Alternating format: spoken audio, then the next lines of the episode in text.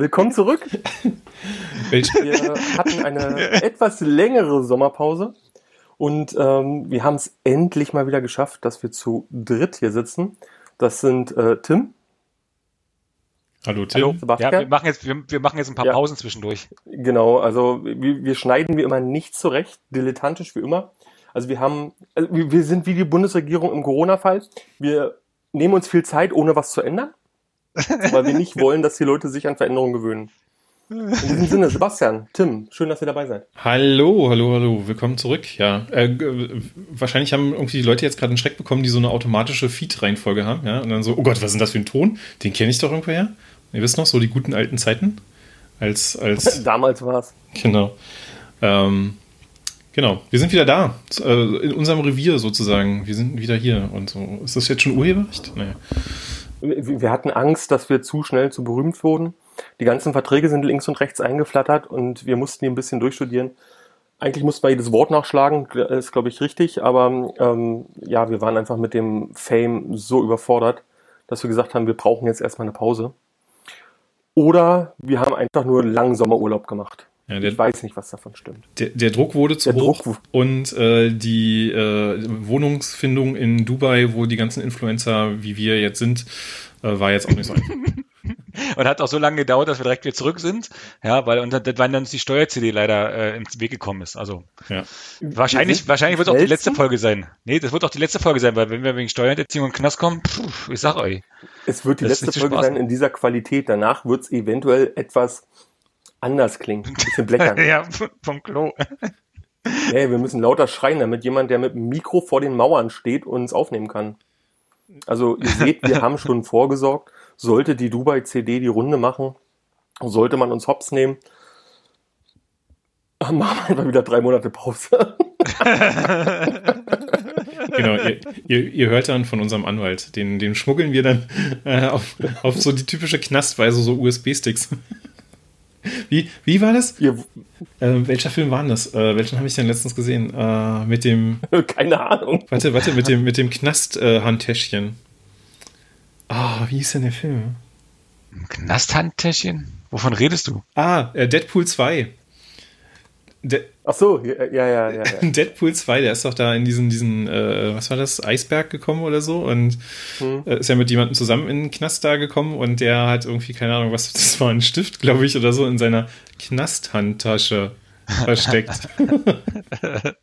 jetzt, jetzt musst du aber auch auflösen, was das ist. Äh, das ist eine Körperöffnung, die eigentlich äh, eher One-Way gedacht ist. Also so, wie, so, so ziemlich jede Körperöffnung. Ja, also ich würde sagen, bei dem Mund zum Beispiel, ne, da geht Essen rein, aber auch Sprache wieder raus.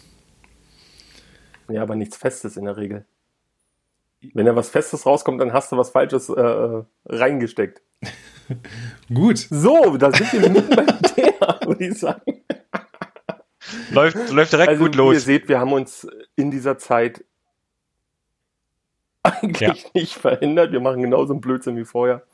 Ähm, nein, es hatte sich einfach zeitlich in den letzten Wochen und Monaten nicht ergeben, ähm, dass wir mal zusammen die Möglichkeit hatten. Also entweder hatte immer einer von uns keine Zeit oder alle keine Zeit. Und wenn wir alle Zeit hatten, hatten alle anderen keine Lust. Und dementsprechend haben wir uns überlegt, machen wir mal eine Pause.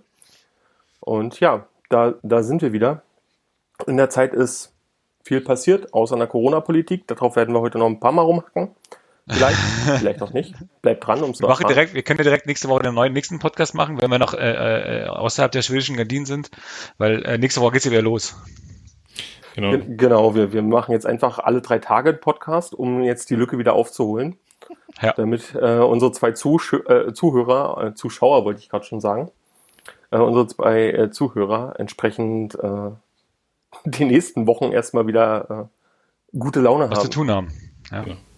Aber es gibt ja auch genug andere Podcasts, ne? Also wenn ihr was Aktuelles hören wollt, dann, dann hört andere. Nein. Ey, keine Cross-Promo ohne Bezahlung.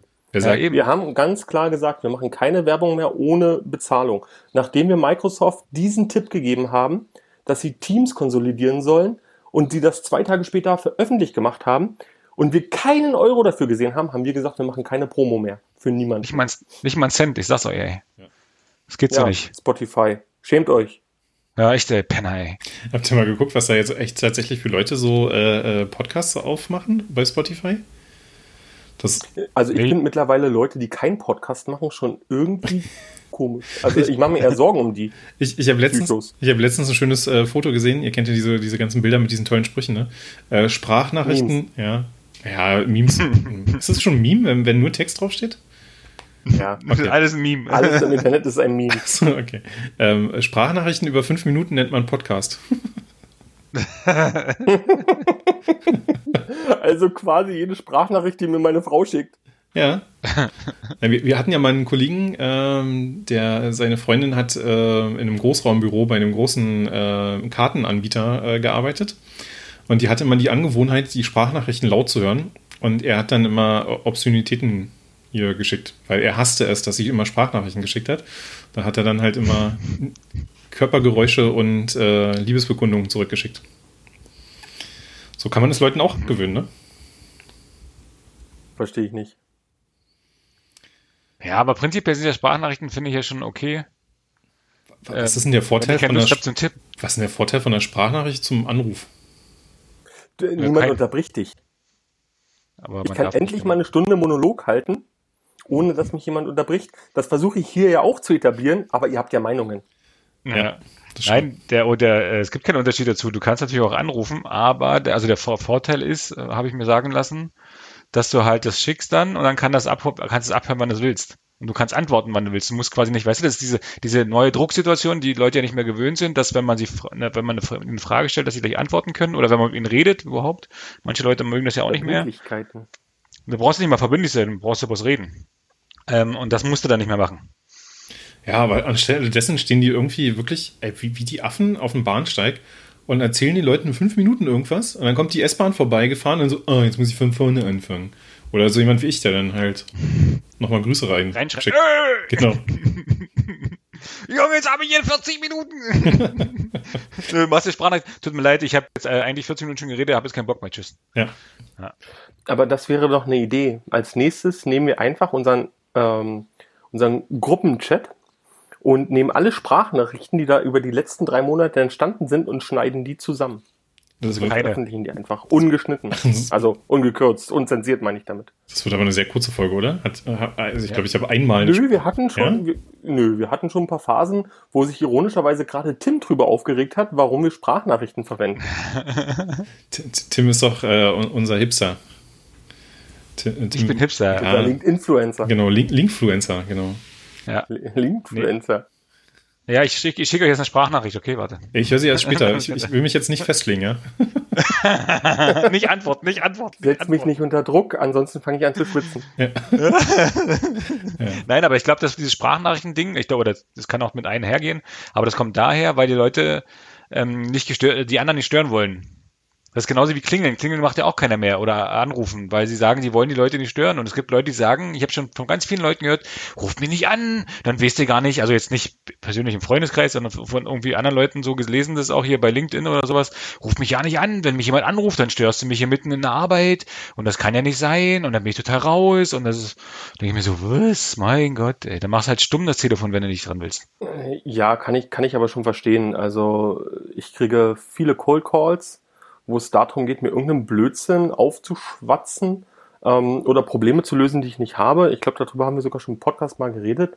Also ich finde es eher auch schwierig, ohne Ankündigung mittlerweile anzurufen, weil ich schon pauschal davon ausgehe, auf der anderen Seite ist entweder ein Incident, was okay ist, dafür darf man mich anrufen, oder jemand versucht mir irgendwas aufzuschwatzen. Und das äh, ist halt einfach absolut nervig. Ich frage mich dann wirklich immer, was also wie, wie hoch ist denn die Erfolgsquote, dass du jemanden anrufst und ihm irgendeinen Blödsinn versuchst zu verticken und der sagt, oh ja, schön, dass Sie anrufen. Genau auf diesen Anruf habe ich gewartet. Vielen Dank. Ich gebe Ihnen all das Geld, was wir hier erwirtschaftet haben, nur damit Sie mich weiter stören können. Also ich verstehe das nicht. Ich auch nicht. Also das mag im privaten Umfeld vielleicht noch so ein bisschen funktionieren, ne? wenn du da Glück hast und an vielleicht einsame ältere Personen kommst, die, die sich dann freuen, dass mal jemand mit ihnen spricht und dann vielleicht aus Dankbarkeit das Portemonnaie öffnen. Aber ich kriege das ja auch ab. Also, äh, dass dann irgendwelche. Das, das Schlimme ist ja, es, es sind ja leider dann auch Leute, die nicht unbedingt native Deutsch sprechen, mit einer schlechten Verbindung und wollen dir irgendwas verkaufen. Und dann sind das halt auch Leute bei uns, die, die dann irgendwie so IT-Hardware verkaufen. Und ich habe null Ahnung von Hardware. Und dann erzählen die mir erstmal was und denken so, ja, schicken Sie mal eine E-Mail, dann können wir uns drum kümmern. Aber ich, ich, weiß auch nicht, was die sich erhoffen. So, ach, wir suchen uns mal eine Telefonnummer aus, mal gucken, wie wir da erwischen. Ach ja, hier wollen sie nicht mal irgendwie einen Server-Rack kaufen mit so und so und so und so. Und dann so, Mensch, gut, dass Sie angerufen haben. Steht gerade auf meiner Einkaufsliste. Aber das ist genauso wie Spam. Das ist genau das gleiche wie ja. Spam. Du haust so viel raus wie möglich und wenn du 2% triffst, dann, dann reicht das vielleicht aus. Ja, aber Spam genau ist billig, Aber das ist oder? ja nicht nur Spam. Ja, aber das ist ja nicht nur Spam. Ähm, du wirst ja auch angerufen ähm, oder in vielen Firmen wird auch angerufen, um den Mitarbeitern ähm, von Recruitern ein Angebot zu machen. Die kriegen dann ein Jobangebot am Telefon, während sie ein Kundengespräch irgendwie äh, erwarten oder äh, sich darauf vorbereiten, wo ich mir auch denke, ja, stimmt, der nächste Kunde ist total scheiße, lassen Sie uns mal eine halbe Stunde darüber reden, warum Sie mir das Geld, äh, das Gehalt verdoppeln wollen bei weniger Arbeit und äh, allen Komfort und los geht's. Aber da könnte man tatsächlich ja äh, Leute treffen, ne? Also wenn, wenn du es äh, geschickt machst, sag ich mal. Wirklich? Also würde das bei dir funktionieren? Also so, so ein Cold Call mit dir macht jemand einen Joboffer und sagt dir so, ey, wie sieht's denn eigentlich aus? Oder würdest du äh, eher darüber nachdenken? Ähm, also generell die Frage, wie würdest du denn überhaupt darüber nachdenken, äh, dich ne, dir einen neuen Job oder sowas zu schauen? Ähm, wenn ich mir die gängigen Portale angucke und es ist mittlerweile nicht mehr nur LinkedIn und äh, äh Xing, sondern es ist ja mittlerweile auch auf sozialen Medien und äh, wie gesagt, Telefonanrufe, die eingehen mit, na, wie sieht's denn eigentlich aus? Wie, sind Sie denn zufrieden? Ähm, ich finde, dass, dass äh, man merkt den Fachkräftemangel schon sehr deutlich und man merkt aber auch, dass die Anzahl der Requests und der Recruiter unangenehm hoch geworden ist. Und damit möchte ich jetzt nicht pauschalisieren, dass alle Recruiter schlecht sind. Weiß Gott, also wenn ich überlege, äh, zwei, drei meiner letzten Jobs habe ich alle über einen Recruiter und ich hatte noch nicht so viele Jobs ähm, gefunden und ähm, war damit auch hoch zufrieden. Also da gibt es halt durchaus auch wirklich gute, aber die kamen nicht über einen Cold Call. Sondern? Also wie, wie, wie, wie bist du an, an die Recruiter gekommen? Ähm, also tatsächlich äh, an dieser Stelle über normale Business-Portale wie LinkedIn und Xing. Aber das waren halt auch nicht so eine, so eine plumpen Anschreiben, also wo du gemerkt hast, okay, äh, die nutzen einfach nur eine, eine Liste und gehen die durch. Ähm, besonders schön sind ja immer so eine Beispiele. Ähm, ich, äh, Tomcat ist ein schönes Beispiel. Ah, Sie haben Tomcat-Erfahrung, wollen Sie nicht Java Senior Developer werden? Und sondern es war schon so, ähm, dass er so dieses, ich habe kein konkretes Angebot, aber ich finde das Profil interessant. Lassen Sie uns mal reden. Oder dass eine, wirklich eine konkrete Stelle gesucht wurde oder eine konkrete Beschreibung schon mit, äh, mitgeliefert wurde. Also dass, dass nicht erst dieses, dieses ähm, Anbahnen kommt mit, naja, wie sieht's denn aus, sind sie denn zufrieden? Und wenn sie äh, nicht wollen, kennen sie vielleicht jemanden, sondern direkt so, hey, spannend, jetzt gerade habe ich nichts, aber wir können ja in Kontakt bleiben. Oder halt konkret schon, hey, ich habe hier was, guck mal, das wäre die Beschreibung, ähm, würde das passen, wäre das interessant. Also entweder so wirklich total personenorientiert oder schon direkt, direkt äh, äh, konkret positionsorientiert. Aber nicht erst dieses, ja, wir wollen sie in unsere Kartei aufnehmen, wir wollen da gucken und sie müssen uns erstmal ihre Daten schicken. Also diese, diese mangelnde Transparenz, das ist ja das, was mich daran so ein bisschen, oder was ich fragwürdig finde. Mhm. Aber wie ist das bei euch? Das ist ja nur meine Perspektive. Also ich habe bis jetzt, bis auf einen einzigen Job, alle Jobs irgendwie selbst gefunden. Also ähm, interessanterweise auch ähm, über andere Kanäle, also ja auch Social Media zum Beispiel, also äh, meinen aktuellen, also wieder aktuellen Job, habe ich, glaube ich, damals ähm, über Twitter empfohlen bekommen. Ja, da war irgendjemand, also ich glaube, das war nicht mal jemand, der, ähm, der bei der Firma gearbeitet hat, sondern einfach nur gesagt hat, hier, so guck mal, da gibt es einen Job. Habe ich mir das angeguckt und beworben. Ähm, sonst tatsächlich sehr viel über Vitamin B. Das funktioniert bei mir wirklich super, weil ähm, mhm. das ist, also es gibt keine bessere Werbung als jemand, der vielleicht auch zufrieden mit seinem Job ist, ja, und das halt weitererzählt. Ähm, einmal habe ich tatsächlich über einen Recruiter einen Job bekommen. Und da muss ich sagen, mit einem Recruiter, der, äh, der vielleicht auch äh, im Auftrage tatsächlich direkt der Firma ist und nicht einfach nur so eine Kartei führt und dann irgendwie so rausholt, ist das Bewerbungsverfahren schon sehr, sehr angenehm. Also ich, ja, ich wurde noch nie so gut auf ein Bewerbungsgespräch vorbereitet wie äh, mit der Recruiterin. Ähm, das ging halt wirklich schon los mit äh, Vorschläge für, für Kleidung, ähm, komplette Profile der, der Teilnehmenden. Ähm, also meine, meine zukünftige, mittlerweile wieder Ex-Chefin, ähm, habe ich, ein, hab ich ein komplettes Profil bekommen ähm, von, von dem äh, Abteilungsleiter auch und ähm, da tatsächlich auch schon so mit Hinweisen, so, gucken Sie mal, Sie haben übrigens äh, an der gleichen Hochschule studiert ne? und so eine Sachen. Also das, hm, Prost. ähm, Prost. Ähm, das, das fand ich schon mega geil. Und es war dann halt auch irgendwie, ähm, die haben dann halt auch schon ein paar Sachen vorher gefragt, ja. Ähm, was sind denn so ihre Gehaltsvorstellungen? Ja, dann hast du die gesagt und so, ja, da können sie schon ein bisschen höher rangehen oder hm, aus deinen Erfahrungen das und das und das. Klar, die kriegen dann dafür eine Provision, ja. Also das machen die jetzt nicht, weil die äh, mir mehr Gehalt äh, verschaffen wollen. Aber das war, das war total entspannt. Und auch tatsächlich so diese, diese Bewerbungsverfahren, je größer das Unternehmen oder je ähm, ja, doch je größer das Unternehmen ist, je, je komplizierter sind ja diese Bewerbungsverfahren. Ne? Also dann hast du irgendwie ähm, mhm. Zeiten, die eingehalten werden müssen und dann hast du ähm, irgendwie Verfahren und so weiter. Und dann hast du mal diesen, diesen, diesen Tanz am Ende so, ja, ähm, melden Sie sich nicht, wir melden uns oder irgendwie so. Und dann dauert das ewig. Und mit der Recruiterin war das tatsächlich so, dass die mich mindestens einmal die Woche angerufen hat und gesagt, ja, sie hat jetzt noch nichts gehört, aber das sieht ganz gut aus oder ähm, naja, dann wird noch mal ein Gespräch folgen. Also bevor sich überhaupt tatsächlich die, die HR-Abteilung oder die Abteilung generell gemeldet hat, hatte ich viel mehr Kontakt mit der Recruiterin. Das war, also war wirklich mega entspannt. Okay, also ja, kann ich nachvollziehen. Äh, hatte ich auch schon positiv, dass wirklich vorher klar nochmal drüber gesprochen wurde, ähm, mit wem habe ich es zu tun, was sind das für Leute, ähm, auf was kann ich mich einstellen. Ähm, ja, als auch Leute, die danach nochmal natürlich in diese Gehaltsverhandlungen mit der Firma eingestiegen sind natürlich aus eigenem Interesse primär. Mhm. Ähm, aber ja, okay, also das, das ist ja so dieser positive Aspekt. Tim, hast du dazu was? Ja, ich habe also meistens ist ja sowieso nur äh, ähm, bei mir Vitamin B immer ganz, ganz funktioniert immer ganz gut. Wie Sebastian schon sagt, ist immer einfacher, wenn du schon weißt, wo du hingehst. Das ist dann am einfachsten. Ähm, Ansonsten, also jetzt persönlich kriege ich zurzeit nur, äh, un, also mich nervt das total, auch wenn Leute, wie du schon sagst, irgendwie oh, so Dinge einfach anschreiben und ich kriege zurzeit nur äh, unpersönliche Dinge wie, ah, guck mal hier, äh, wir suchen einen Windows Automation Engineer und ich gucke, ich denke mir so, Jungs, das letzte Mal, als ich Windows gemacht habe, ist zehn Jahre her. Ich bin doch jetzt kein Windows Automation Engineer. Dann, sag ich, dann schreibe ich, schreibe ich dann immer so nett zurück. Ich bin immer so ein netter Typ und schreibe dann zurück. Ja, ich glaube, die Stelle passt nicht ganz so zu mir. Ja, und dann kriegst du auch keine Antwort mehr. Und dann sind auch die Leute für mich komplett gestorben eigentlich, weil es geht nichts, wenn die Leute nicht, wenn die Leute so unpersönlich werden und nur quasi äh, so ein Template abfeuern, ist das quasi, macht das auch keinen Spaß so, ne? Also ähm, das, was Sebastian so beschreibt in Headhuntern, ähm, finde ich gut. Ja, habe ich so noch nicht erlebt, aber das Vorgehen finde ich, glaube ich, ganz gut, wenn die so sich, also die müssen sich, ist ja logisch, ihr Job, sie müssen sich darum kümmern, dass du dahin kommst. Und wenn sie das gut machen, ja, dann empfiehlst du ja sogar, ja, als Beispiel, der Sebastian äh, hat sich jetzt total gefreut, über mit der Header dran zusammenzuarbeiten. Und wenn jetzt jemand fragt, könnte er theoretisch vielleicht sogar die empfehlen und sagen, guck mal hier, ich habe mit dir zusammengearbeitet, ihr hast echt gut gemacht, meinen Job machst, wende dich doch einfach an die. Weil für mich als Bewerber ist das ja meistens äh, umsonst.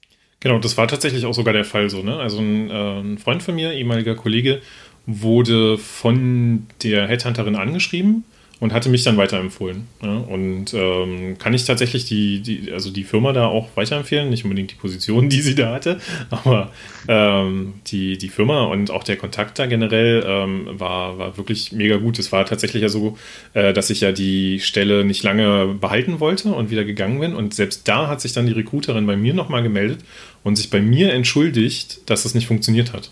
Und das fand ich halt schon wirklich mega. Weil, also sie, sie okay, hat es halt ja. so gesehen, äh, sie meinte halt, naja, dann, dann hat leider die Stelle halt nicht zu ihnen gepasst. Nicht irgendwie, ich habe nicht zur Stelle gepasst oder so, sondern sie hat sich erstmal angehört, was so die Gründe waren und meinte dann, ja, dann hat die Stelle halt nicht zu ihnen gepasst. Das tut uns total leid. Die hat sich auch total Sorgen gemacht, ob ich jetzt irgendwie arbeitslos bin oder so. Ähm, war, war total nett. Ja. Also äh, da, da hatte ich tatsächlich ein Glück. Aber die, die Beispiele, die Tim beschrieben hat, ja, unglaublich, ja. Also, ähm, also das ist Spam ohne Ende, da reagiere ich auch gar nicht mehr drauf. Ähm, wenn du dann irgendwie, keine Ahnung, ja, jetzt steht in meinem äh, Profil bei LinkedIn irgendwie Teamleiter irgendwas und ich kriege eine Stelle als Praktikant angeboten. Da denkst du so. Ja. Ja, das Skillset, ne? Ist doch so. genau. also tatsächlich mit dem Recruiter, der mich damals in die Games-Branche gebracht hat, äh, mit dem habe ich heute noch Kontakt. Also wir haben ein sehr gutes Verhältnis zueinander. Und ähm, oh. er fragt ab und zu mal an, wie es mir gerade geht und äh, wie es gerade so aussieht.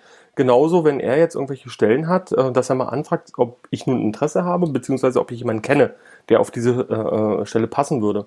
Weil ähm, ich glaube, auch dieses Thema Vitamin B ist ein ganz, ganz wichtiges. Ähm, also wir sind ja alle relativ gut vernetzt, gerade auch so in unserer Bubble in Berlin.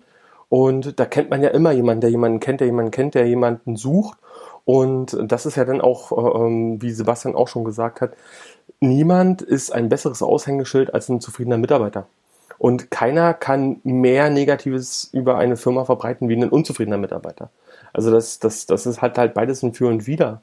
Und natürlich, wenn dann jemand zu mir kommt und sagt, du, ey, hm, passt nicht mehr so ganz, kennst du nicht jemanden?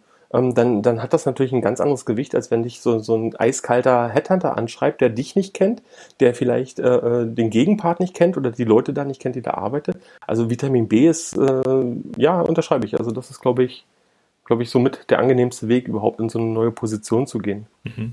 Also gerade wenn man aus dem, aus dem, äh, gerade wenn man aus dem Job kommt, wo man ist, ne, also und keine Not hat, da ist das eher am einfachsten, glaube ich, so mit Vitamin B. Mhm. Wenn man, also weißt du, wenn man quasi sogar die Leute noch kennt und kennt, immer weiter. Das ist, glaube ich, ein ganz gute.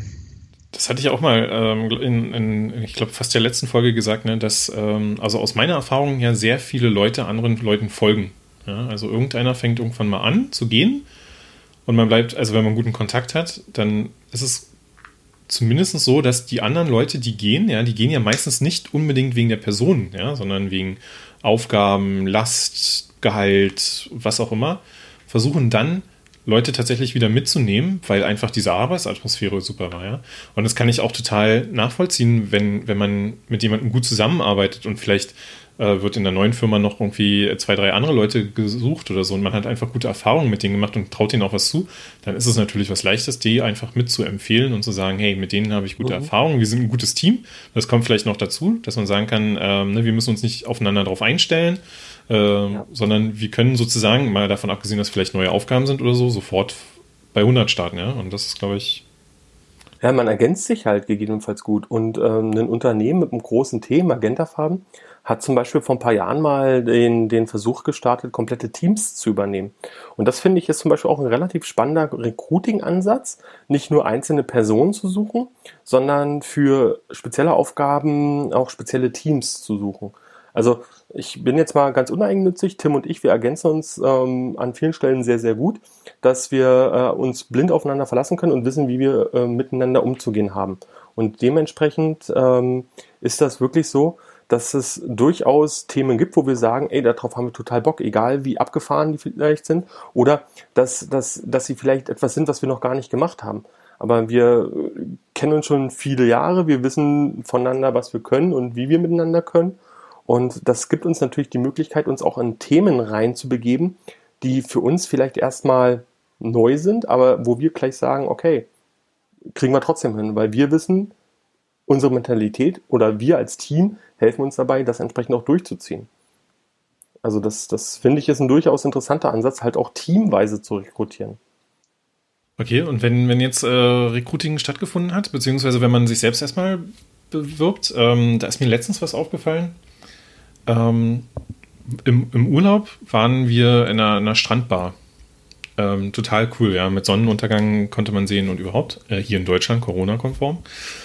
Und äh, ich hatte bei Twitter, glaube ich, eine recht interessante klingende Stellenausschreibung gefunden. Ja? Also man guckt sich ja einfach an, ne? ob man jetzt in einem Job ist oder nicht. Man will ja einfach mal gucken, was es so gibt. Und da dachte ich, die machen ähnliche Dinge, wie ich gerade mache. Und ich würde, so durch so ein Bewerbungsverfahren kann man ja auch mal Dinge lernen, ja. Also, dass du mal hinkommst mhm. und kannst denen ja auch mal Sachen fragen oder so. Oder wie macht ihr das denn? Mhm. Und dachte ich so, da kann man ja vielleicht einfach mal so aus Spaß mitmachen. Und dann war dieses Bewerbungsverfahren allein schon durch, durch die, durch die, also durch die, die Masken, die du da geleitet wirst, so kompliziert, dass ich dann gesagt habe, so, ach komm, lass stecken. Also tatsächlich so dieses, ne, äh, bitte laden Sie eine PDF mit Anschreiben hoch. Bitte laden Sie eine PDF mit einem tabellarischen Lebenslauf hoch. Bitte laden Sie das, das, das, das hoch. Und äh, ähm, Gehaltsvorstellung und sowieso. Und, und also auf dem Handy, ja. Also schon die schlechteste Variante überhaupt.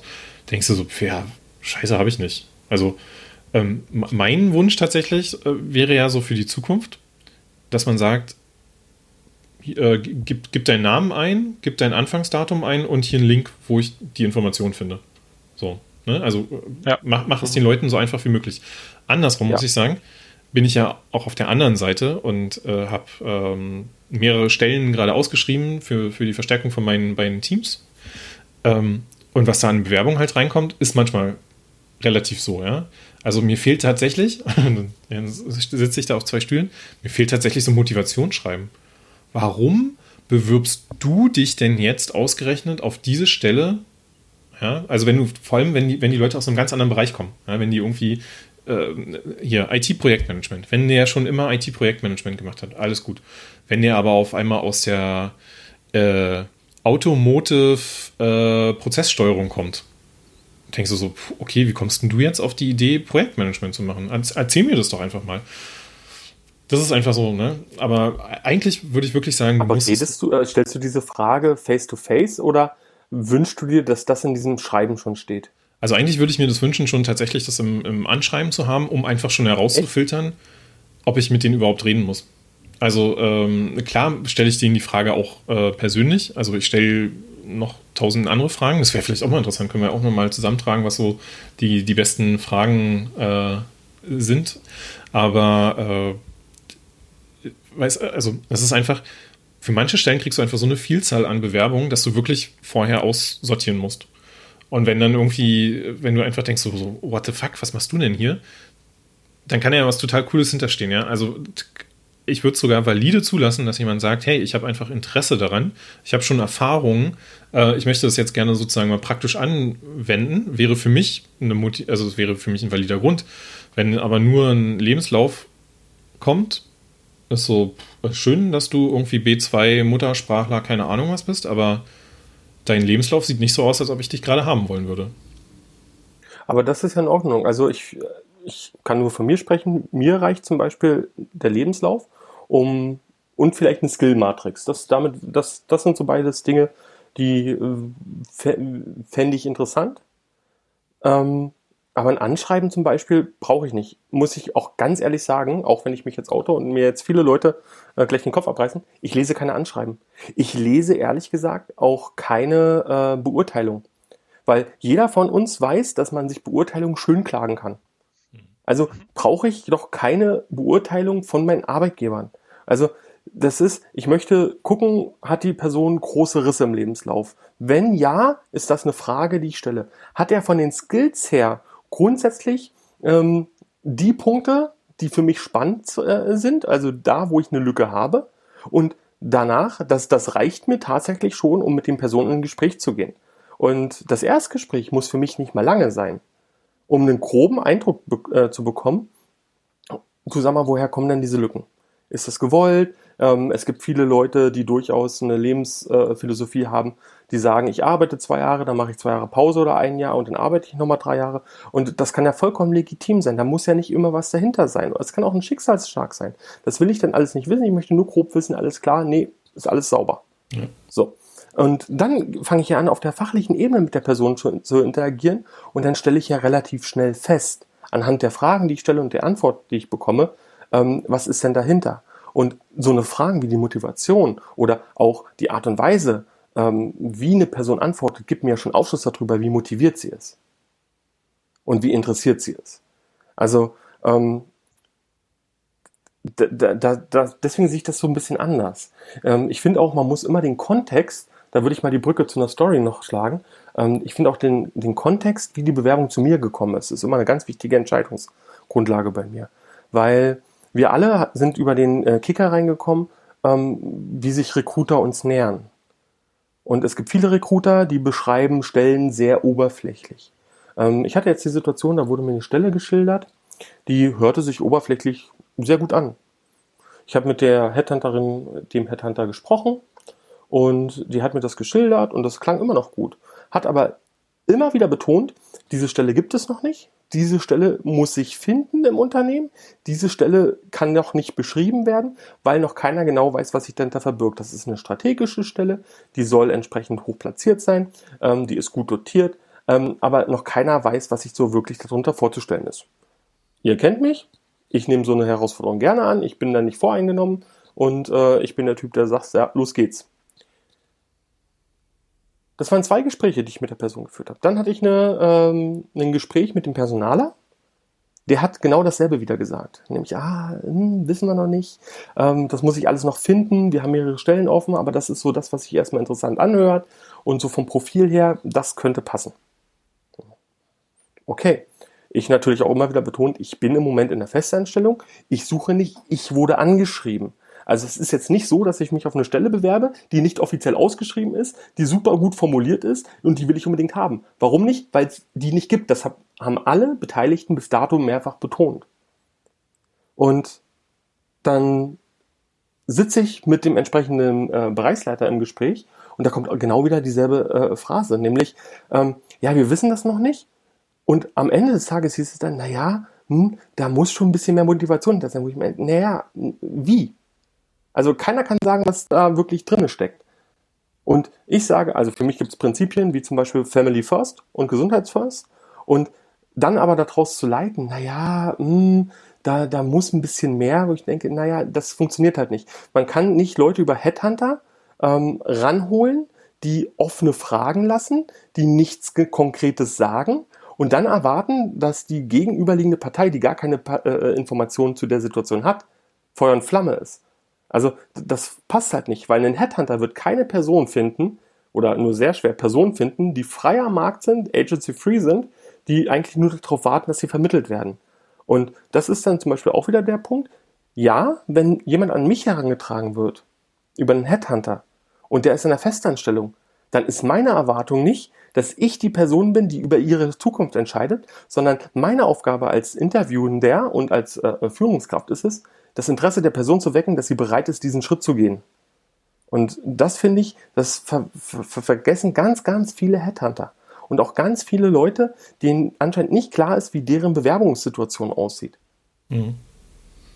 Wenn, wenn ich, wie du jetzt irgendwo einen, einen Job finde, äh, also eine Stellenbeschreibung finde, wo ich denke, oh, das ist meine, weil ich aktiv auf der Suche bin und denke, oh, das ist meine. Ganz andere Situation. Aber wenn 20 Leute im Raum vorher sagen, oh, wir wissen noch gar nicht, was das wirklich bedeutet, dann erwartet nicht, dass die Leute vorher in Vernahme sind, sondern dass ihr über eine sehr objektive Ebene miteinander redet. Und das sind dann halt so Punkte, wo ich denke, ah, schwierig. Kann ich beide Situationen nachvollziehen, auch beide Seiten nachvollziehen? Und deswegen meine ich, ah, man muss, also ich gehöre zu den Personen, ich muss das über ein Gespräch rausfinden. Ja, aber das ist ja, auch, das ist, die, also die Situation ist auch bekloppt. Ja. Also ich lade doch, ich lade doch keinen ein, äh, sag ihn, sag ihn, sag ihn dreimal, du weißt gar nicht so genau, worum es hier geht und was du machen sollst. ja. Und für was sollst du dich denn da begeistern? Also ich meine, für nichts. Man begeistert also, sich man begeistert, man könnte sich begeistern für die Firma, wenn die Firma eine geile Firma ist und eine geile äh, Vision hat, aber das haben die meisten Firmen nicht, sie wissen nämlich gar nicht, was sie wollen.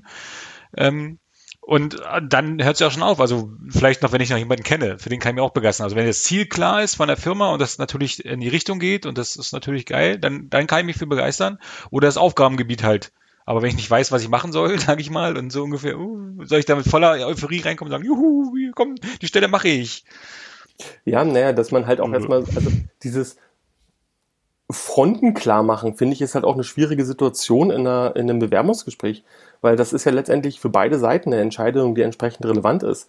Und ähm, dass, dass, wenn der Bewerber schon sagt, ich bin in einer festen Anstellung, ich habe gar nicht den Zwang, dass ich äh, mich jetzt hier irgendwie ähm, äh, äh heraushebe, sondern ich möchte eigentlich erstmal hören, worum es geht, dann, dann ist das eine valide Aussage, weil, wie gesagt, beide Seiten müssen zueinander passen. Und ich finde das auch ganz gut, dass es letztendlich dann nicht funktioniert hat, weil es am Ende des Tages ein ganz, ganz schlechtes Omen ist, wenn man schon im Bewerbungsgespräch merkt, okay, es wird mehr eine Frage interpretiert und darüber nachgedacht, was könnte die Frage bedeuten, anstatt auf eine Frage zu antworten. Mhm. Und das finde ich ist nämlich dann auch ein ganz wichtiger nächster Punkt. Ähm, dieser, dieser Umgang in diesen Gesprächen, sowohl Bewerbungsgespräche, aber halt auch in diesen Recruiting-Gesprächen miteinander.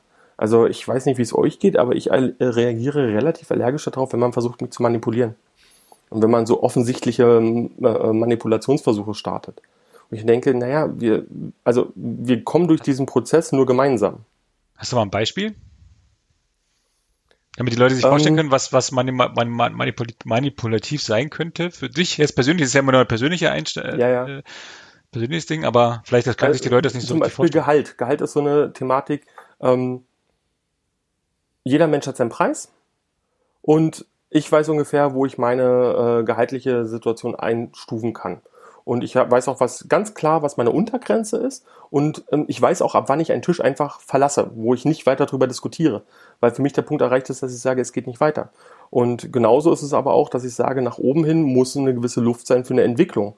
Also ich fange lieber für ein gewisses Einstiegsgehalt an, beweise mich und wachse dann da entsprechend rein, ähm, weil ich meinen Wert bewiesen habe, als dass jetzt ein Headhunter anfängt zu sagen, na ja, du, ähm, sechs Stellen klar, aber du, guck mal, da können wir schon mal nochmal äh, einen ordentlichen Sprung äh, oben raufpacken. Ich denke, ja, kann man, muss man aber nicht machen, weil beide Seiten wissen noch gar nicht, wo man sich bewegt. Man lernt sich erstmal kennen und wenn du an einigen Stellen einfach zu übertrieben argumentierst oder agierst, treten dir die Leute einfach auch anders gegenüber.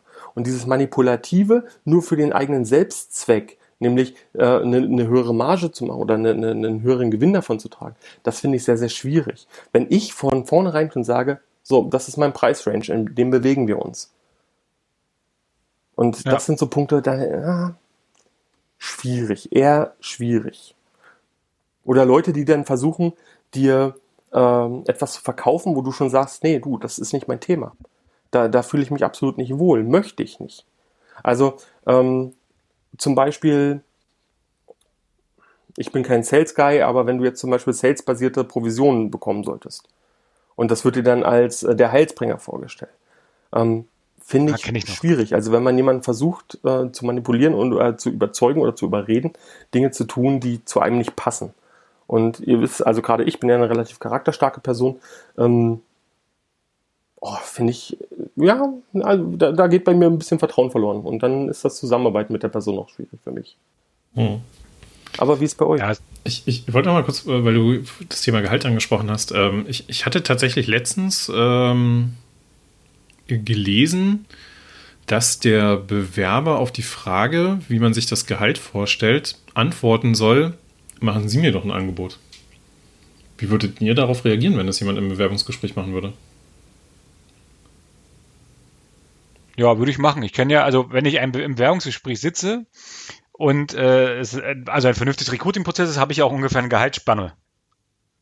Also ich weiß ja ungefähr, wenn ich, wenn, also wenn ihr das kommt und ich weiß, ich habe eine Gehaltsspanne, die kann, die kann ich quasi einsetzen. Also würde ich da erstmal einen unteren, also ja, also ich glaube, ich würde erstmal unten anfangen und dann gucken, gucken wir mal. Vielleicht kann man sich ja dann nähern oder sowas, weißt du? Aber die Art wäre Warum okay, nicht? ja. Also, dass jemand sagt so, hm, äh, also ich, ich biete Ihnen ja. meine Dienste an, sagen Sie mir mal, was Sie dafür bezahlen wollen. Ist unkonventionell, glaube ich. überlegen. Was? Nochmal. Ist, unko ist unkonventionell, finde ich persönlich, weil das macht, ja. glaube ich, kaum einer. Ja. Ne? Also es wäre, ja. also im ersten Moment wäre ich wahrscheinlich überrascht und so, okay, was will er jetzt von mir? Sag ich mal. Also darauf wäre ich nicht vorbereitet, weil es hat noch nie einer gemacht. Kein Mensch, kein Mensch äh, äh, fragt dich, was du anbieten könntest, sondern die sagen ja immer nur, äh, was sie haben möchten. Ne? Du fragst, was möchtest du haben und dann sagen sie das so. Ne, es gibt ja keinen. Also tatsächlich so. habe ich diese Frage schon gestellt bekommen und ich finde die gut. Also mein erster Impuls jetzt, weil ich das erstmal äh, jetzt mit euch nochmal offen drüber nachdenke, war so, na, was ist das für ein blöder Schachzug? Nee, ist es nicht. Genau nämlich mit, mit der Argumentation, die Tim gerade gebracht hat. Ähm, du, du hast ja als, als ähm, Führungskraft einen Überblick darüber, was dein Team verdient, was dein Team leistet und was so eine Gehaltsspanne ist. Und du kriegst ja einen Eindruck von dem Bewerber in dem Gespräch, wo du ihn siehst. Und dadurch ist das aus meiner Sicht eine durchaus faire Frage und eine Frage, die man auch durchaus öfter stellen sollte. Nämlich, was ist dir denn meine Arbeitsleistung wert? Und vielleicht sollte man das auch als Angestellter öfters mal fragen und nicht einfach nur abwarten, beziehungsweise öfters mal äh, oder äh, in Gehaltsverhandlungen immer nur mal um ein bisschen mehr Geld bitten, sondern sagen, du, die Marktsituation verändert sich. Wie, wie viel ist dir denn meine Arbeit und meine Leistung gerade wirklich wert? Mhm. Also das einfach mal zu drehen. weil du kannst natürlich auch massiv in die Scheiße greifen, wenn du dir den Heise-Report nimmst oder den Robert-Half-Report, der einfach mal ein Drittel über Markt liegt, weil die darüber natürlich Provisionen machen. Ups, geleakt. Ähm, und du bist dann raus, weil du einfach so hoch gepokert hast. Also das kennen wir alle, dass ihr äh, Lebensläufe seht, wo ihr denkt, uff, das rufst du auf mit den Erfahrungen? Ich hatte Leute im Bewerbungsgespräch sitzen, ihr natürlich, äh, ihr garantiert auch. Ähm, da hat sich der Lebenslauf gelesen, da hast du gedacht, uiuiui, Steve Jobs persönlich sitzt dir gegenüber. Oh ja, genau. Fragen gestellt. ja. Und bei der Gehaltsforderung übrigens auch. Und dann oh, stellst du ja. Fragen. Und dann ist die zweite Frage, die du stellst, okay, die Stellenanzeige haben sie gelesen und ihnen ist bewusst, dass es, äh, äh dass es um eine, äh, eine gewisse Stelle geht, um ein gewisses Stellenprofil geht. Wie kommen sie denn darauf, sich zu bewerben? Also auch das habt ihr garantiert genauso schon erlebt. Geschönte Lebensläufe von Headhuntern oder Profile sind das, das sind keine Lebensläufe, uh, Profile oh, von Headhuntern, oh, ganz, ja, oh, ganz scharfes ja. Ding da. Das sind auch so, wir, das, das passt gut Profil dazu. nur als Word-Datei verarbeiten. ja, genau. Mhm, ganz bestimmt. Ey, und dann denkst du so, das kann dann, dann kommt er so und die Gehaltsvorstellung denkst du, Junge, du willst, du willst ja 90.000 haben. Und dann kommt er so, aha, Computer anschalten geht. Okay. Und Terminal schon mal gesehen? Nee, da denkst du, Halleluja, ey. Liebe Headhunter, wenn wir ein Profil von euch bekommen und da steht eine Zahl drin, gleichen wir die mit dem Bewerber ab. Und ihr glaubt gar nicht, wie häufig der Bewerber dann sagt, uff, nee, das ist viel zu viel, das habe ich gar nicht angegeben. Ja, ja, du glaubst genau. gar nicht, wie häufig das passiert. Oh ja. Was steht da? Nee, nee, nee, nee. eigentlich habe ich 20.000 weniger eingegeben. Und übrigens, liebe Headhunter, das könnte ein Problem sein, warum nicht mehr mit euch gearbeitet wird. Ja, aber es gibt doch andere. Warum ihr ein Vertrauensproblem habt. Es gibt doch andere, die da, da sagt, da, da, da wurde dem Bewerber dann mitgeteilt, wahrscheinlich, habe ich auch schon mal erlebt, glaube ich, dass er nicht über das Gehalt reden wollte. Ja, stimmt. Das hatten wir gemeinsam erlebt, ähm, wo dem Bewerber explizit gesagt wurde, er sollte nicht über Geld reden. Ja. Und über die Motivation reden. Und nachdem wir dann das, äh, äh, also nachdem wir ihn abgelehnt haben, genau aus dem Grund, weil wir halt gesagt haben, wir können uns gar nicht einigen, deswegen, ist er dann aus sich herausgekommen und ey, es kam zu einem Vertrag aber zu ganz anderen Konditionen als äh, zu dem, was der Headhunter angeboten hat. Wann, wann, wann Und spricht, das muss man sich vor Augen führen. Wann, wann spricht man denn aus eurer Sicht äh, über Gehalt? Also in welcher Runde? Also beziehungsweise fangen, wir mal, fangen wir mal vorne an. Äh, welche, welche Runden gibt es denn überhaupt im Gehalts, äh, nicht Quatsch, im äh, Bewerbungsverfahren? Also aus meiner Sicht ist halt eine Bewerbung. Ich, ich als Bewerber gebe meine Bewerbung ab. Dann gibt es die Sichtung. So. Ja. Ne, ist, also würde ich sagen Phase 1. Das ist einfach äh, Datenlage, sage ich mal. Ne? Zweite mhm. ist, glaube ich, so vielleicht so ein Vorgespräch. Vielleicht noch nicht mal mit dem Vorgesetzten, sondern so mit, mit HR, Recruiter, was auch immer. Phase 3 wäre dann äh, Gespräch mit jemandem aus der Position, also vielleicht der Vorgesetzte, vielleicht Teammitglieder und so weiter. Und gibt es danach nochmal eine, so eine, so, eine, so eine Festigung oder Vereinbarungsphase, würde ich das fast nennen. Und dann ist ja eigentlich schon äh, Yay or Nay. Also fünf würde ich jetzt mal so behaupten? Also ich würde so früh wie möglich drüber reden. Mhm. Aus dem ganz einfachen Grund, keiner von uns arbeitet rein aus Nächstenliebe. Und wenn für beide Stellen schon klar ist oder für beide Positionen schon klar ist, dass ähm, man sich gehaltlich nicht mal annähernd in einer Richtung befindet, dann kann man sich gegenseitig viel Zeit ersparen. Auf der anderen Seite gehe ich natürlich mit jemand anderes, der hoch pokert, anders ins Gespräch als mit jemandem, der sich noch gar nicht geäußert hat. Hm. Oder beziehungsweise eine realistischere Zahl genannt hat. Also aus meiner persönlich. hm? Bitte. persönlich glaube ich, ich als Bewerber, also ähm, man soll ja, man soll ja schon mal, also beim beim bei dem Bewerbung abgeben, soll man schon mal Gehaltswünsche irgendwie äußern. Ne? Das ist ja immer so die, so das heißt, die Leute wissen ja eigentlich schon, worum es geht. Ja. Persönlich würde ich aber nochmal auf das Gehalt zu sprechen kommen, wenn wir in der relativ, relativ späten Phase sind, weil ich dann schon einen guten Eindruck hinterlassen könnte. Also ich jetzt aus der Bewerbersicht. Also, also ich bewerbe mich woanders. Weil dann habe ich schon mal mit, also persönlich mit jemandem gesprochen, ja, das ist immer viel wert, finde ich. Also mit jemandem reden persönlich ist, der ist besser als telefonisch. Telefon, telefon, man telefoniert kurz, äh, redet mal kurz. Was ich auch mal schon erlebt habe, im Übrigen mal beim Tele Telefonieren war, ja, äh, da rief, klingelte auf einmal mein Telefon jemand sch schaltete sein iPhone auf laut, ja, und auf einmal war ich in einem Bewerbungsgespräch mit fünf, Leuten, mit fünf Leuten. Und ich denke mir so, äh, äh, was? Und ich, das hatte ich auch ich hab, schon.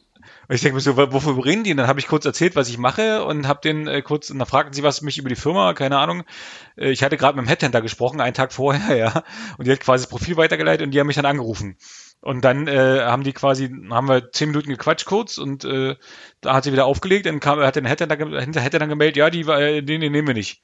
Und dann rief die mich an, dann hast du gerade mit denen gesprochen, ja, ich saß gerade im Bewerbungsgespräch hier irgendwie. Und du hast die Leute auch ganz schlecht verstanden, weil da war ein iPhone und da waren nur fünf Leute und das war, ja, ja das, das sind auch, auch das sind Scheißsituationen. Ja, das, da, da wurde ich angerufen und wurde quasi direkt äh, an, in einen äh, zu einem Gesprächspartner weitergeleitet, der auf mich gewartet hat, wo ich nicht mehr wusste, wer das ist. Ja, ja, kein klar. Termin, genau. keine Vorabsprache, kein gar nichts. Also hätte er wenigstens gereicht, dass ich weiß, wo ich drin bin. Ja, ja. ja. nee, das war richtig geil. Ja, aber und, wann, wann würdest du über Geld reden? Na, du hast also, ja gesagt, äh, relativ spät, wenn du ein Bild darüber hast. Genau, also ich Weil persönlich, Genau, weil, weil ich mich ja gut verkaufen kann. Dadurch kann ich, also man gibt so eine, ich würde dann bei der Bewerbung eine Preisspanne angeben ungefähr, von was bis was, was du sagst, du hast eine Range, vielleicht kann man die ja angeben. Und natürlich ist die untere Range immer ein bisschen höher, dass man quasi schon auch, äh, also irgendwie Verhandlungsmasse hat.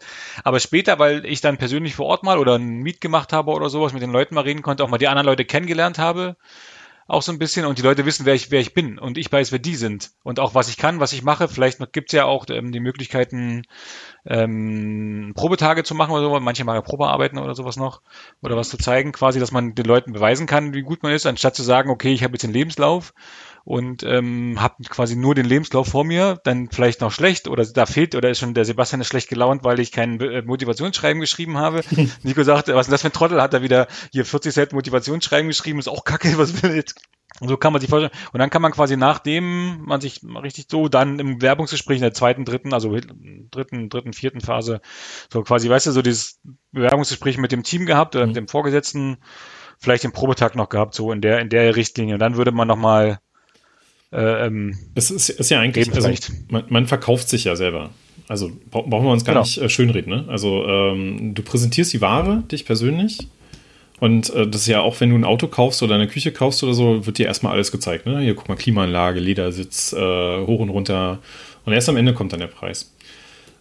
Glaube ich, das ist ganz guter Herangehensweise. Also ist tatsächlich auch so meine ähm, Herangehensweise. Ähm, in meinen bisherigen Bewerbungen hatte ich immer mindestens zwei persönliche Gespräche. Im ersten persönlichen Gespräch habe ich das nie von mir aus angesprochen.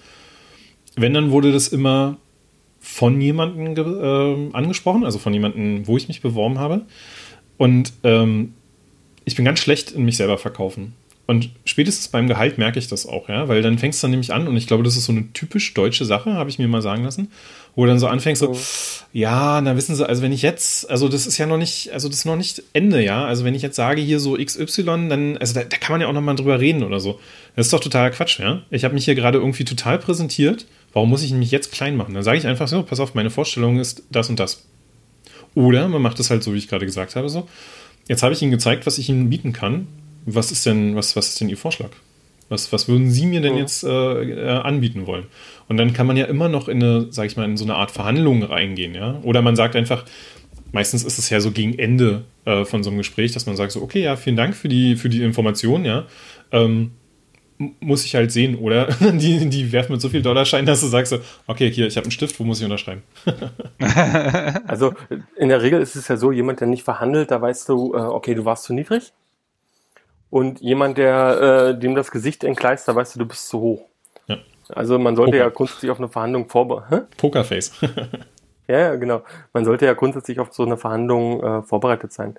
Ähm, ich finde aber, man sollte auch immer in der Lage sein, den Tisch zu verlassen. Ja. Ähm, sowohl wegen dem einen als auch wegen dem anderen. Also wenn jemand halt absurde Preise aufruft, dann muss ich mit der Person nicht grundsätzlich diskutieren. Und wenn man auch schon merkt, dass sie ein Drittel über überhaupt möglichen Gehältern in dieser äh, Position liegt, ähm, dann, dann ist der Inhalt und die Fähigkeit der Person eigentlich zweitrangig.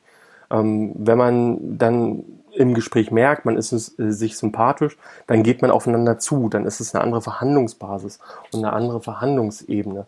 Und dementsprechend ähm, würde ich die, die, das immer davon abhängig machen, natürlich auch, wie verläuft dieser Prozess und wie entwickelt sich das eigene Interesse auch an dieser Stelle. Also ich glaube, äh, ist eine Annahme, viele Leute sind bereit, äh, über Geld anders zu reden, wenn sie das Gefühl haben, dass sie in eine Umgebung kommt, die sie fördert, die sie fordert, die sie entwickelt, als auch äh, die einem das Gefühl eines Mehrwertes gibt. Und ähm, deswegen finde ich zum Beispiel die Möglichkeit, mit Angestellten zu sprechen. Ich wurde mal gefragt, ähm, mit welchen Leuten ich reden will. Also mir wurde konkret angeboten, ich darf auf die gesamte Firma zugreifen, ich darf mit allen Leuten reden. Und ich wollte mit dem unzufriedensten Mitarbeiter reden. Und das war erstmal ein ganz kurzer Moment Schweigen, weil, warum? Ne, weil ich möchte nicht mit den Leuten reden, die zufrieden sind. Ich möchte von den Leuten nicht hören, was alles gut ist. Ich möchte wissen, an welchen Stellen gibt es denn Baustellen? Und warum gibt es Leute, die unzufrieden sind? Und gibt es nur einzelne Leute oder ist es eine Gruppe, die eventuell ähm, eine andere Sicht der Situation hat? Und ich behaupte, ich kann schon einschätzen, ob das eine Form von persönlicher Unzufriedenheit ist oder kollektiver Unzufriedenheit aufgrund von größeren Problematiken im Unternehmen. Und das will ich identifizieren, weil meine Aufgabe als Führungskraft ist es ja letztendlich, mit diesen Dingen danach auch umgehen zu müssen. Weil danach ist es meine Aufgabe, mit diesen Leuten tagtäglich in die Verhandlung zu treten und zu gucken, was ist das Problem. Ja. Das ist ja ist auf jeden Fall eine gute, äh, eine gute, gute Herangehensweise, sage ich mal, um das raus, um das Probleme zu finden in der, in der Firma oder sowas. Ne?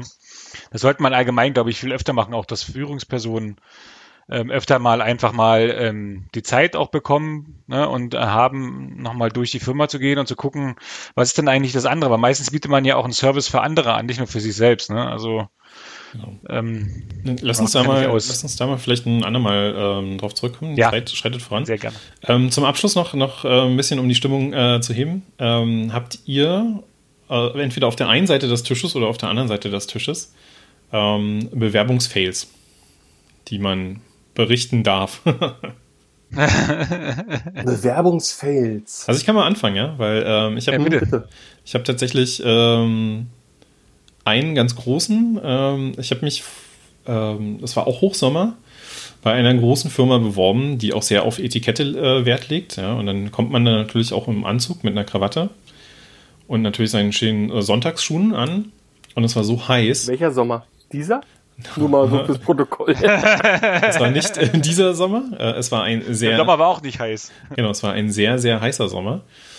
Und äh, diese Schuhe werden bei mir immer nur zu Bewerbungsgesprächen angezogen und dementsprechend sind die halt auch, ähm, sage ich mal, vielleicht nicht im Top-Zustand, aber äh, sehen gut aus. Und es war so heiß, dass sich einfach die, die Schuhsohle aufgelöst hat beim Laufen von der S-Bahn zum Bewerbungsgespräch. Erst dachte ich, ich wäre irgendwo reingetreten, weil es auf einmal so weich wurde. Ja, dann merke ich, dass auf einmal meine Socken rausgucken. Und so bin ich in dieses Bewerbungsgespräch reingegangen. Ich bin gehumpelt. Ich wurde gefragt, ob alles okay ist. So, ja, hier ist ein bisschen äh, knieverzerrt. Ja? Und dann saß ich da und beim Rausgehen habe ich gemerkt, dass es auf der zweiten Seite genauso passiert ist. Und ich hatte so Angst, dass ich die Hälfte von meinem Schuh verliere, dass ich dann tatsächlich halb barfuß im Anzug nach Hause gegangen bin. Und das Allergeilste war, es war so warm, dass diese Firma, ein Konzern, ja, ähm, für, für diese Woche äh, die Kleiderordnung äh, gelockert hat, sodass die Leute halt auch im Poloshirt kommen konnten. Und dann sitzt da, dann sitzt da Klein Sebastian im äh, schicken Anzug mit Krawatte und schwitzt sich einen ab. Allerdings wurde das wohlwollend aufgenommen, ja, dass der, ähm, der Abteilungsleiter, bei dem ich mich beworben hatte, dessen Stelle ich hätte bekommen können, äh, zu mir sagte, er rechnet mir das sehr hoch an, dass ich äh, so gekleidet gekommen bin. Mhm. Also, das ist bei mir ein sehr früher Fail. Da war ich äh, gerade frisch raus aus der Ausbildung, also schon sehr lange her. Ähm, war noch in dem Unternehmen angestellt, wo ich auch meine Ausbildung gemacht habe und hatte mich damals ähm, zu einem großen Konzern hingezogen gefühlt, der unter anderem in Karlsruhe sitzt ähm, und Linuxer gesucht hat. Also bin ich in den ICE und als junger Spund dann dahin mit natürlich auch einem Jackett und ähm, habe das Gespräch geführt, konnte auch entsprechend äh, gut punkten, hatte halt auch meine Aussätze, alles gut. Und zum Ende des Gesprächs meinte dann der äh, Teamleiter, dass ich, äh, dass man deutlich sieht, dass ich dieses Jackett nicht äh, häufig trage. Meinte ich, warum?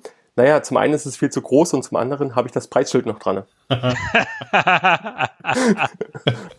der Klassiker. Und das war dann der Klassiker. Und äh, das, das war so der Punkt, wo ich dachte, okay, okay. Und seitdem achte ich tatsächlich auf ähm, solche Dinge, muss aber auch sagen, letztendlich ist es zweitrangig, weil ähm, gerade in der IT dass das Aussehen, die Herkunft, Sexualität, Geschlechtsorientierung alles irrelevant ist, ja. solange die Fähigkeiten halt stimmen. Ähm, aber das war so der Punkt, wo ich damals dachte, hm, okay, ja. das war spannend. Also, äh, äh, Tim, magst du? Sonst habe ich nämlich tatsächlich noch zwei Sachen, die sind nicht ganz so witzig. Erzähl, äh, ja, erzähl ruhig weiter. Ich habe ehrlich gesagt, also ich persönlich habe, äh, fällt mir nichts ein, was mir jetzt, äh, wo ich mal gefailt hätte. Ich bin halt unfailbar. ja, ich, das, äh, das, Schlimme, das andere Schlimme, das andere Schlimme habe ich gerade schon erzählt mit dem einfach reinrufen im. Ja. reinholen in ein Gespräch, quasi ohne zu wissen. Ja, das ist auch sehr gut, ja. Äh, nee, bei mir war es tatsächlich so, dass ich äh, mich bei einer Firma beworben habe und äh, alles äh, remote passiert ist. Und ähm, mit mir wurde Deutsch geschrieben, ja, hier ähm, Termin dann und dann, Gesprächspartner der und der und so weiter. Und dann komme ich halt in diesen Videocall rein und da sitzt halt eine Person schon, das war ein äh, Mitglied des Teams und er hat nur Englisch gesprochen. Das ist jetzt kein Problem, aber wenn du halt so, ne, hallo, ich bin Sebastian und äh, oh, okay, ja, ja, gut. So, dann kam irgendwie zehn Minuten zu spät der, der Abteilungsleiter, ähm, was ich muss ich sagen, muss echt sehr oh, unhöflich finde. Ja. ja. Ist eine Form von mangelnder Wertschätzung. Ja, also äh, ich, ich komme auch mal zu Terminen zu spät, aber ich weiß, wann es wichtig ist, dass ich pünktlich bin. Ja? Und ein Bewerbungsgespräch, genau. da warte ich lieber fünf Minuten und das ist einfach No-Go. Ja? Ähm, und dann ging es halt in Englisch weiter und ähm, äh, hat auch nicht funktioniert, aber ich habe dann, dachte ich so, komm, hier, äh, willst mal einen guten Eindruck hinterlassen, habe dann der HR-Abteilung geschrieben, dass es irgendwie super gut wäre, dass wenn man vorher nur auf Deutsch kommuniziert, dass es dann wenigstens den Hinweis gibt, dass dieses Gespräch allerdings dann in einer anderen Sprache sein wird. Und es kam nie wieder eine Reaktion. So. Das, das war. Äh, Weil, ich, weil es nicht auf Englisch war, haben die nicht verstanden. ja, wahrscheinlich. genau. Ähm, und die zweite Sache fällt mir gerade gar nicht mehr ein. Ähm, nö. Naja, ah reicht auch. Ah. Nee, war lustig. Nee, also, aber das mit. Ich, äh, ja, bitte. Ja, erzähl ruhig. Ich, ich hatte noch eins, da war ich der Interviewende. Da hat sich ein Bewerber, ähm, der hatte als Kontaktadresse seine normale Firmendurchwahl angegeben. Und das heißt, ich habe angerufen und da war erstmal das Sekretariat dran und ich musste mich durchstellen lassen zu der Person, was erstmal ein bisschen strange sich anfühlte und auch ein bisschen strange war. Und dann hatte die Person, ähm, ja, sie war sehr, sehr schwierig. Also die hatte dann, nachdem ich ein paar Fragen gestellt habe und relativ schnell festgestellt habe, du, das, das wird nichts, ähm, hatte die Person sich so ein bisschen in sich selber verloren. Hatte dann leider auch angefangen zu hyperventilieren, was natürlich eine unangenehme Situation ist ähm, für beide Seiten. Und dann auch angefangen, ähm, ja, also so wirklich emotional zu werden, weil er nicht verstehen konnte, dass Kollegen, die deutlich aus seiner Sicht schlechter waren als er, ja viel bessere Jobangebote als er bekommt und äh, das dann halt so eine Situation ist, ähm, die, die dann halt auch sehr, sehr schwer aufzulösen ist. Wenn sich da jemand so emotional drinne verbeißt und dann nicht versteht, warum, wieso, weshalb und dann ähm, halt erstmal diese große Emotionskeule rausholt, um äh, ja, die Welt ist so schlimm und wieso er nicht und dann halt, also das, das war so eine Sache, die fand ich schon sehr, sehr grenzwertig. Also das hatte ich auch so noch nicht erlebt. War auch noch mit in den frühen Zeiten, ähm, wo ich äh, noch nicht so viel Erfahrung in, in, Interviews, in der Interviewführung hatte. Ähm, und da, da musste ich danach echt auch erstmal in mich gehen. Also gerade diese Situation, dass du merkst, dass die Person auf der anderen Seite damit emotional nicht fertig wird, dass du ihr offen das Feedback gibst, dass die Qualifikation nicht ausreichend ist. Ähm, das, das war schon für mich sehr prägend. Ja, das glaube ich. Okay. Ähm, schließen wir das Thema mal ähm, und kommen zu dem Highlight, auf das alle natürlich schon gewartet haben. Empfehlung des Tages. Das Outro, ach so. Ach, guckt. Habt ihr vergessen, ne? Oh, Sebastian, ey. Jetzt muss ich mir was, über, was überlegen, ey. Ja, komm, seid spontan. Seid spontan. Äh, es geht ja um Arbeit. Hier, ich kann euch, ich schicke euch einen Link zur neuen Stellen, Stellenausschreibung zu einer Firma. ich weiß nicht, ob ihr. Total uneigennützig. nee, nee, nee. Ja, ja, naja, kommt doch an, schauen wir mal. Nee, ähm, ich habe heute, wir haben heute äh, wieder mit Kubernetes rumgespielt und habe irgendwie äh, K3S gesehen oder so, das kannte ich noch gar nicht. aber sowas wie K8S oder sowas, wie heißt das? Mini, Mini Kubernetes oder sowas, aber damit kannst du äh, auf deinem Raspberry, genau, kannst du eine, eine von diesen vielen Distributionen, wo man Kubernetes einfach äh, auf seinem Raspberry packen kann. Zum Beispiel, das fand ich äh, ganz interessant. Mhm. Das mal ausprobieren, weil ich habe es vorher noch nie gemacht, weil ich hatte vorher noch nie die Need gehabt, irgendwie der Kubernetes auf meinem eigenen Raspberry zu laufen zu lassen. Okay. Dann mache ich weiter. Ähm, ich hab, kann mir noch was anderes ausdenken, wenn das nicht gut war. Nee, okay, doch, ist gut, ja, ja, ja. Schon okay. so fürs erste Mal kann ja keine Ahnung. Es, es, ist, es ist okay. Deiner bisherigen Leistung entsprechend. Ja, genau. ja, ich durfte nichts sagen, ich werde ja jemand unterbrochen. ja. Ähm, ja, also meine Empfehlung ist ähm, TED Talk äh, mal wieder. Ich glaube, ich habe schon ganz viele TED Talks gemacht. Hatte ich schon mal den TED Talk, wie man sich äh, äh, Schnürsenkel richtig äh, bindet? okay, also das wäre eine Empfehlung, ja. Äh, TED Talk, äh, wie bindet man sich Schnürsenkel richtig? Aber eigentlich den TED Talk, den ich empfehlen wollte, ist von Matt Katz. Ja, ähm, wir kennen ihn ja alle. Ähm, wir benutzen seine Suchmaschine wahrscheinlich auch ganz oft. Ähm, sein äh, Vortrag Try Something New for 13 Days. Und ähm, kann ich sehr empfehlen. Ähm, Link findet ihr dann in der Showbeschreibung. Nico, hast du auch noch eine Empfehlung? Toll. Schön. Nee. ähm, also tatsächlich mal kein Twitch-Kanal, mal kein Spiel. Ähm, ein bisschen was in, in die Richtung Genuss. Die Inselbrauerei von Rügen. Probiert mal ein bisschen mehr Craftbier. Gönnt euch mal was. Ich war ja auf Rügen, weil du es gerade ansprichst. Äh, wenn ihr auf Rügen seid, deswegen. da gibt es eine, ähm, eine Senfmanufaktur in ich glaube Garz heißt ja äh, der Ort. Bautzen. Nee, und die haben ein Röps- und Furzbier. Das ist ein, ich glaube, ein Liter Flasche. Habe ich jetzt gerade nicht hier, aber ein Liter Flasche schwarz. Die Flasche ist schon ziemlich geil. Äh, es äh, Pilz, Lager und irgendwas. Ich habe keine Ahnung, ich trinke kein Bier. Aber, aber danke, dass du ähm, meine Empfehlung so ins Lächerliche ziehst. Ich habe sie Die erweitert. Brauerei macht richtig schöne äh, Craft-Biere.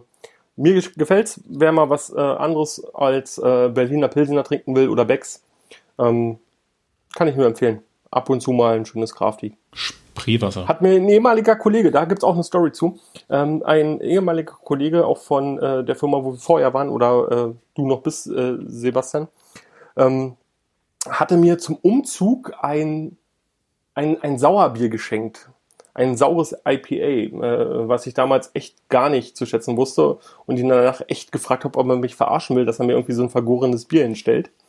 Ähm, danke damals, äh, für damals. Mittlerweile weiß ich das sehr zu schätzen. Ähm, ab und zu mal so eine Bierspezialität ist, ist was ganz Angenehmes. Gut, dann äh, wollen wir mal äh, nicht alle überfordern, vor allem uns nicht. Und, ähm, ich fange schon an zu schwitzen. Ja, ich auch. Es wird warm hier drin. Ich muss die Fenster wieder aufmachen. Nur vom Reden. Ja. Äh, es ist Tauwetter für Dicke. Ne? es riecht hier schon nach Bacon. ja, genau. Gut, dann ähm, vielen Dank fürs äh, Zuhören und ähm, bis hoffentlich baldiger. Kein Problem, mache ich gerne. Bis Dienstag. Bis, bis Dienstag.